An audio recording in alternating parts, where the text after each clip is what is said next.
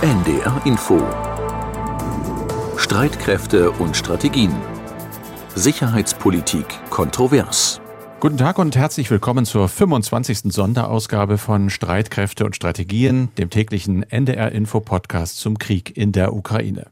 Alle Folgen gibt es wie immer in der ARD Audiothek. Mehr als drei Wochen nach Beginn des russischen Angriffskrieges gibt es auf die entscheidende Frage keine Antwort. Wann hört das alles endlich auf?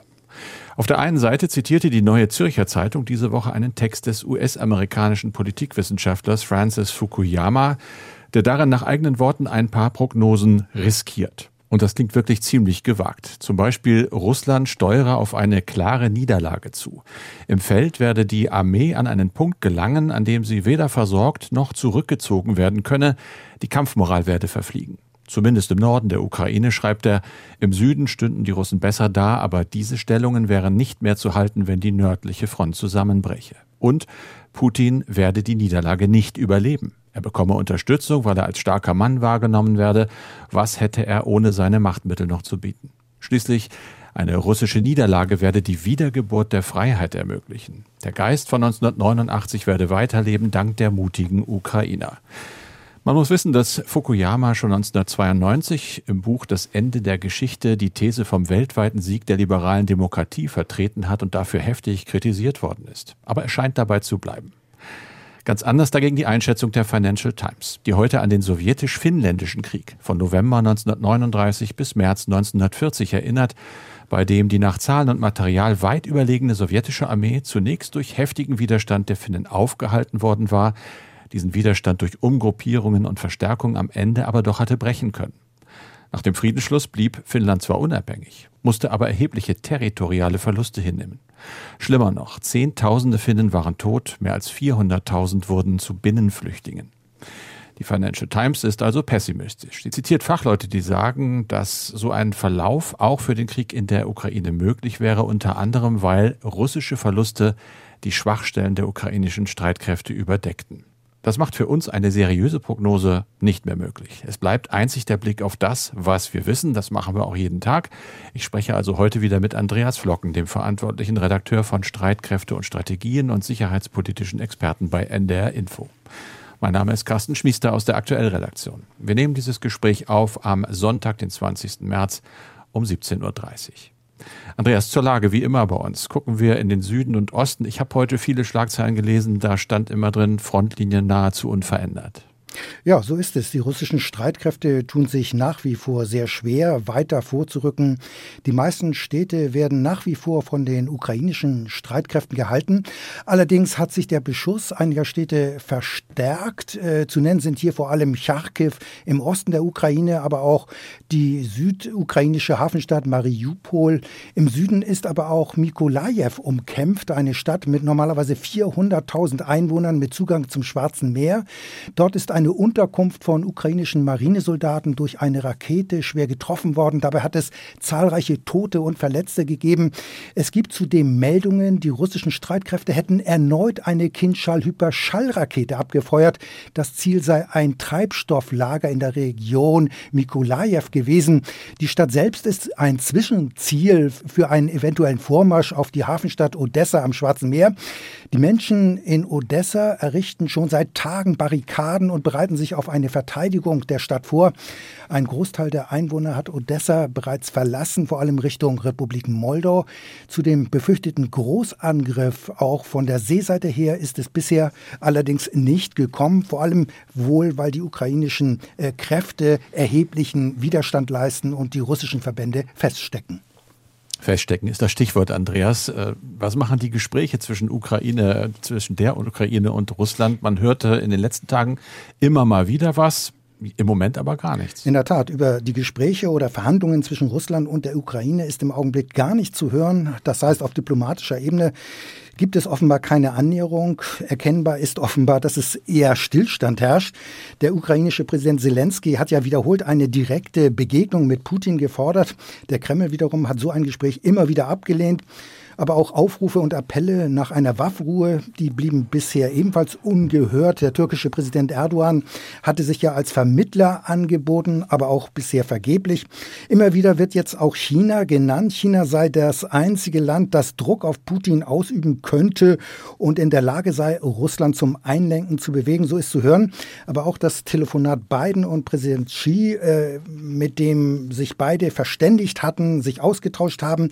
Dieses Gespräch hat offenbar nichts gebracht diesbezüglich, was eine Vermittlung angeht.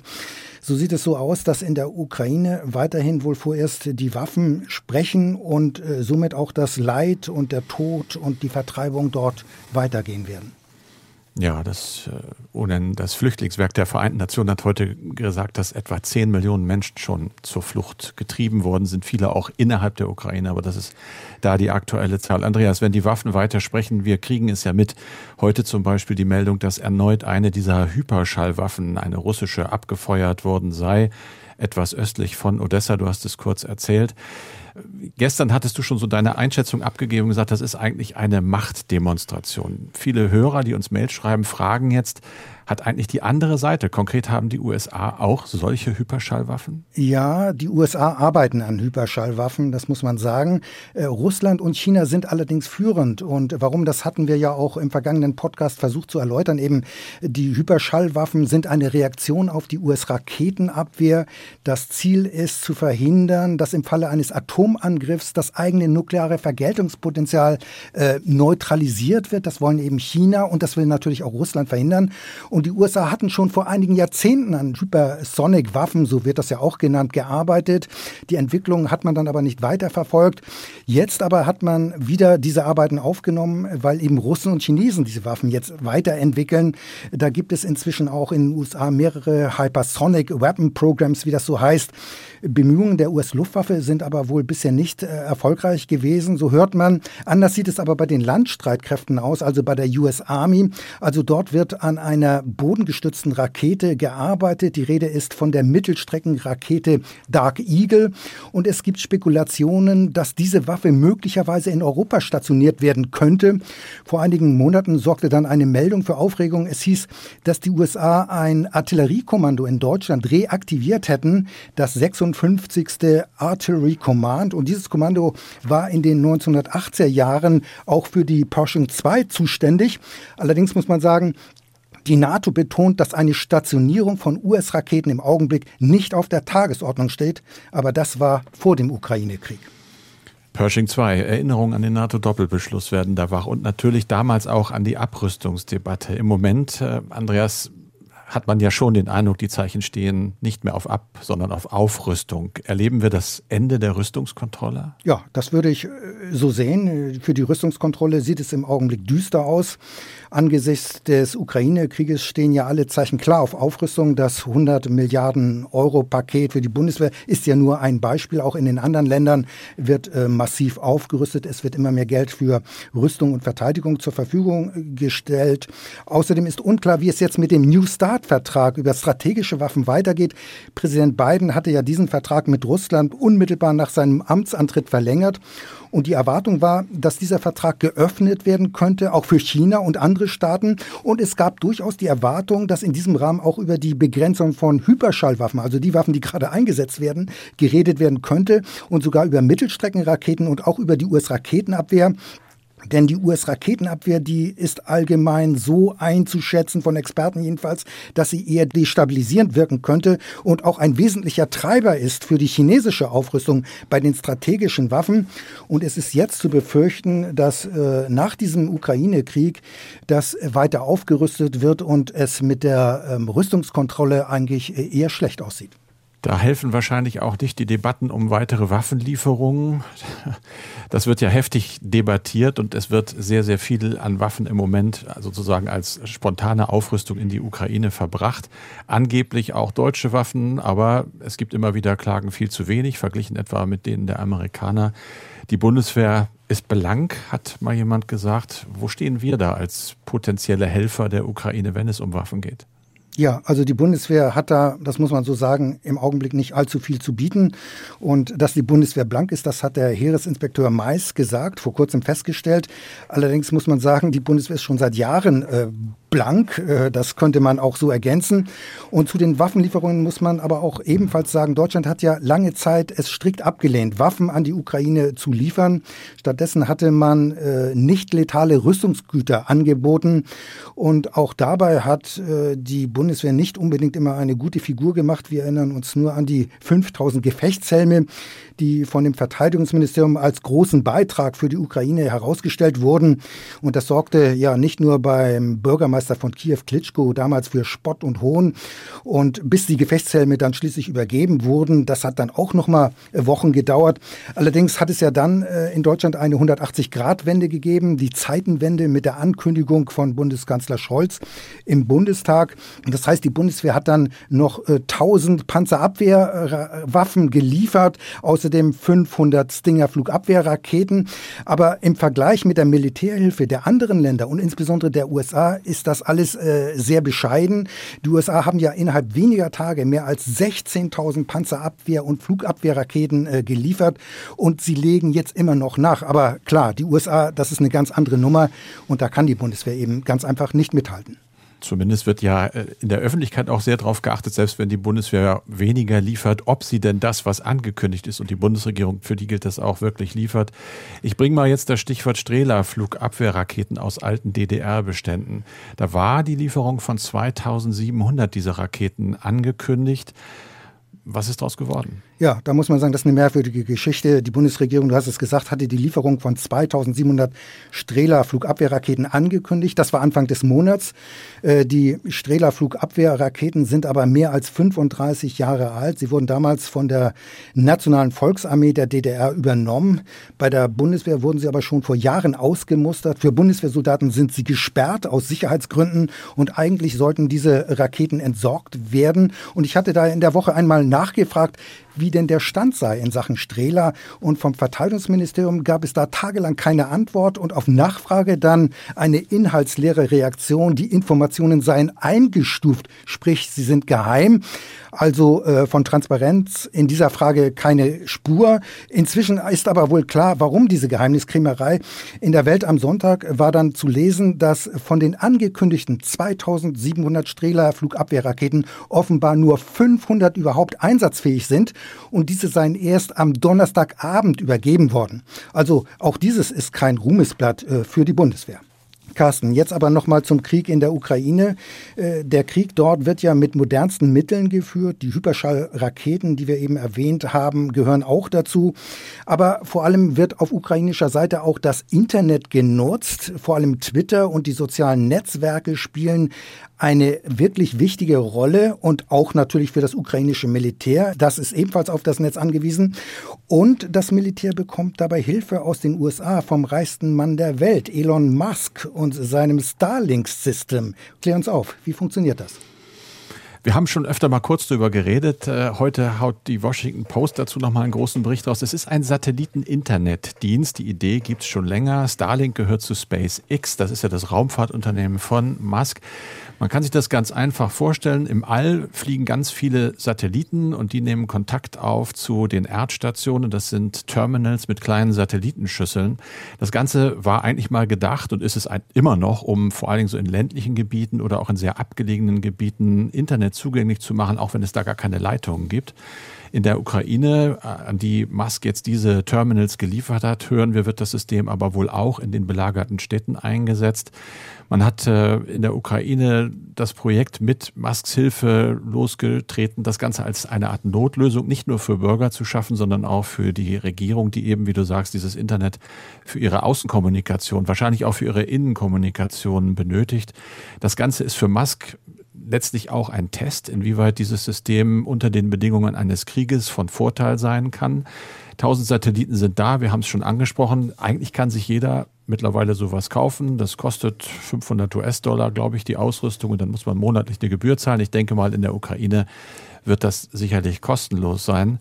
Die Times hat jetzt geschrieben, dass fand ich ganz interessant, dass sogar Starlink verwendet werden soll, damit das ukrainische Militär den Kontakt zu den Drohnen herstellen kann. Das heißt also, für Angriffe auf russische Streitkräfte soll das auch benutzt werden mittlerweile.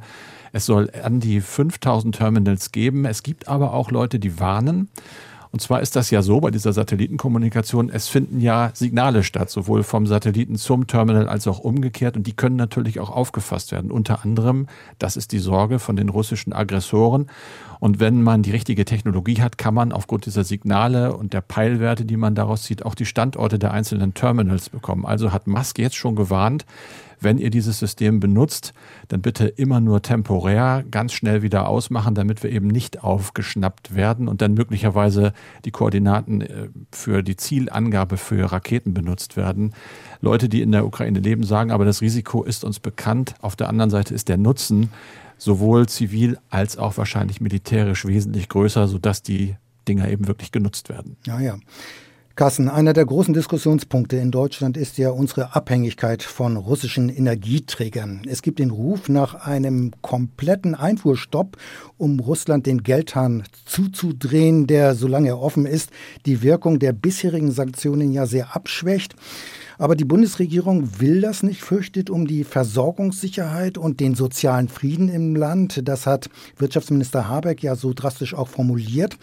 Er ist jetzt auf der arabischen Halbinsel unterwegs auf der Suche nach alternativen Gaslieferanten.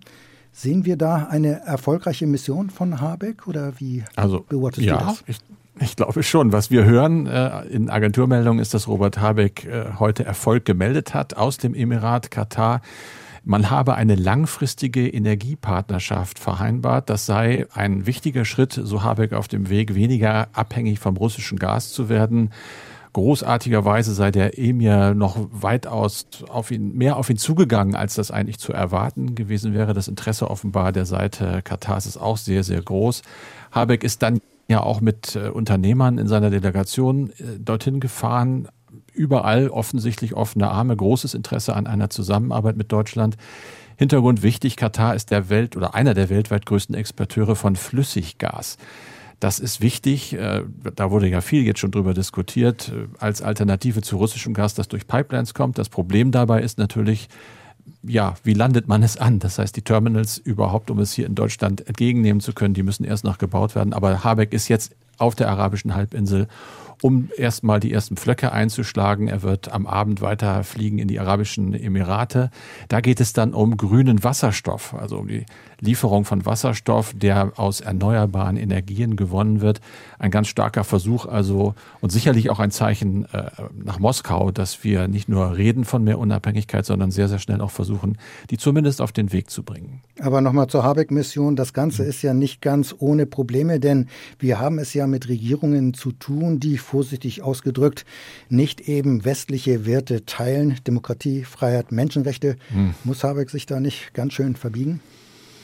Ja, das muss er und er tut es natürlich auch, aber auf vielen anderen Gebieten verbiegen sich ja gerade sehr, sehr viele Leute. Stichwort Zeitenwende, was haben wir schon erlebt, was, was äh, Waffenlieferungen angeht und andere frühere No-Gos für bestimmte Leute. Plötzlich ist es wichtig.